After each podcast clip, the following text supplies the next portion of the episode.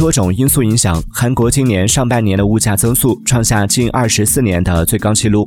面对居高不下的物价水平，韩国民众直呼吃不消。首尔马浦区一家饭店的老板说，生菜涨价到两百韩元，约合人民币一元一片。苏子叶也在涨价，为了避免越卖越亏，不得不下架一款热销的包饭。首尔江西区某肉店老板诉苦，生菜变成了京菜，本来因为疫情客人就少，现在物价又涨，生意只能硬撑着。